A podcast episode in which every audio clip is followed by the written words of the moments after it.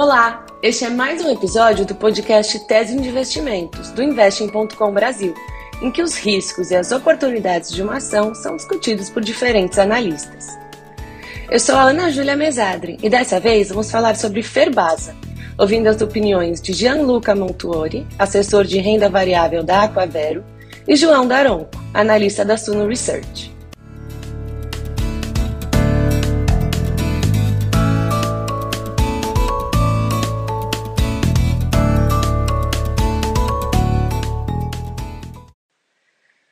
A Companhia de Ferro Ligas da Bahia, ou Ferbasa, é uma empresa que atua na mineração, na metalurgia e em recursos florestais, com grande foco na produção de aço. A ação está em um segmento com grande peso na Bolsa de Valores brasileira, mas parece estar fora do radar de muitos investidores. Considerando apenas a sua performance neste ano, pode ser difícil entender o porquê disso.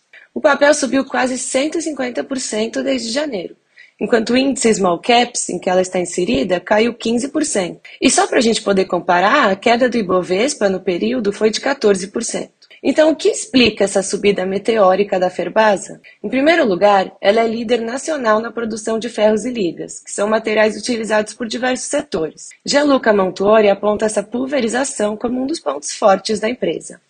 Então é bem pulverizado assim nos setores, então é bom né, para a empresa, ela não, não fica tão tão dependente apenas de um setor em específico ali para dar escoamento do, da sua produção, além de ser a única produtora integrada de ferro cromo aqui nas Américas, que esse ferro cromo ele serve principalmente para a produção de, de aço, né, de aço inoxidável.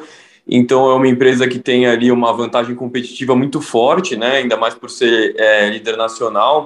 Ainda, o forte investimento da empresa para se tornar uma companhia verticalizada parece estar trazendo resultados. Isso porque, além de reduzir os custos, a verticalização possibilita ainda uma outra fonte de receitas, como explica Montuori. Então, o que, isso significa? Por exemplo, quando a gente pega ali todo o, o passo a passo da matéria-prima necessária para o produto final da Ferbasa, desde o florestal, né, que a gente chama que é o biorredutor, ali o carvão vegetal, é, até a mineração da cromita, sendo que além da mineração que ela tem nessa verticalização, ela tem cerca, eu fui até procurar, ela tem cerca de 90% da, das reservas né, de, de cromita aqui no, no Brasil, então isso é muito bom. Além dela ter uma parte de produção é, de energia eólica, porque essas empresas aí é, ligadas ao setor de siderurgia são as empresas que, que têm um, um, custo né, muito alto na parte energética.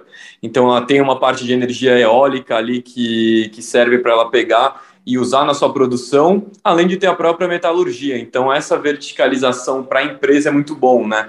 Ela, ela consegue diluir um pouquinho seus custos ali por ser a própria detentora das próprias matérias-primas usadas na produção. E além disso, o que eu gosto bastante da Ferbasa é que tudo que excede nesse meio do caminho da sua verticalização, ela pega e revende no mercado. Outro ponto positivo é que a Ferbasa, por ser exportadora, tem grande parte da sua receita em dólar. Esse ponto também faz com que ela seja uma ação interessante para o investidor, conforme explica Montuori. A gente vê aí no, no, ano que vem, vem eleição, então traz aquele estresse do mercado. Então, sempre você ter dentro da tua carteira ativos dolarizados, é, serve, querendo ou não, como um hedge, da, um hedge da sua carteira. Como não poderia deixar de ser, a pandemia de coronavírus, que paralisou atividades de diferentes indústrias, também ajudou a Ferbase, pois fez com que a demanda por seus produtos superasse a oferta, segundo João Daronco. E aí, 2020 aconteceu com a, o mercado da Ferbase o que aconteceu com todos os outros mercados de commodity, ou grande parte deles, que foi é, um, um, desajuste entre oferta e demanda, porque a oferta ela diminuiu, os fornos eles foram fechados, as atividades foram encerradas, muitos deles, por algum tempo, e a demanda ela continuou latente. Os planos da China de ser carbono neutro até 2050 também têm ajudado a Ferbasa, porque o país tem fechado uma série de fornos para conter emissão de gases, abrindo espaço para a empresa brasileira, que usa fontes de energia mais limpas, ganhar mercado. Daronco explica.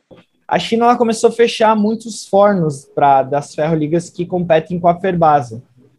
Uh, e aí a China está com um plano de ser carbono neutro até 2050. As ferroligas da Ferbasa elas são muito eletrointensivas, então usam muita energia e a matriz energética da China ela polui muito, muito baseado no carvão. Nos últimos tempos, recentemente, a gente viu a China fechando muitos fornos, é, o que impacta positivamente para a Ferbasa, na Ferbasa, porque acaba que o preço ele aumenta, porque tem uma redução na oferta, e aí, mais recentemente ainda, ou é algo que a gente está vivendo atualmente, é questão de uma crise energética na China. E aí, é, junto a isso, a gente vê o preço do carvão, por exemplo, o preço futuro do carvão explodir. Então, uh, acho que essas são as cartas que estão no jogo atualmente para os próximos meses e anos. Todos esses fatores contribuíram para a alta da ação até agora.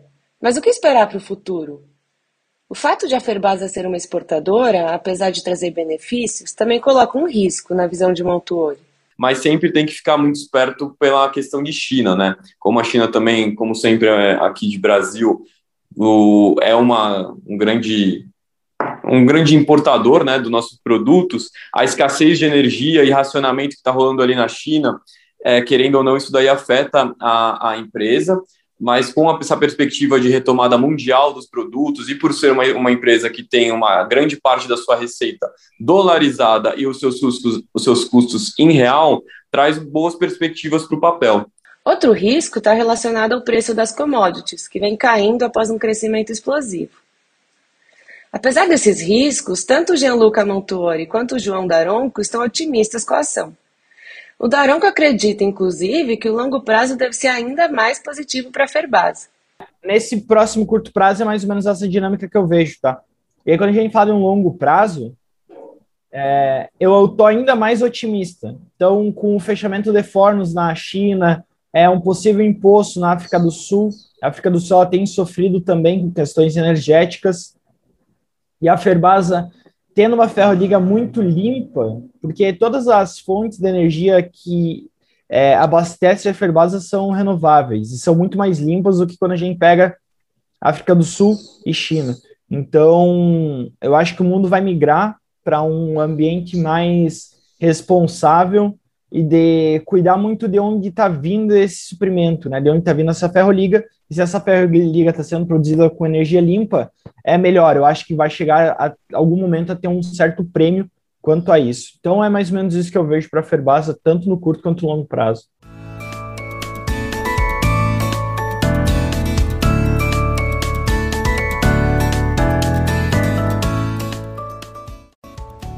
E aí, será que as mudanças nas políticas climáticas, a dependência da China e a dinâmica dos preços das commodities são oportunidades ou riscos para a Ferbasa? Deixe a sua opinião sobre a ação nos comentários e não se esqueça de nos acompanhar nas redes sociais. Vale lembrar também que esse podcast está disponível em formato de texto lá no nosso site. Até a próxima!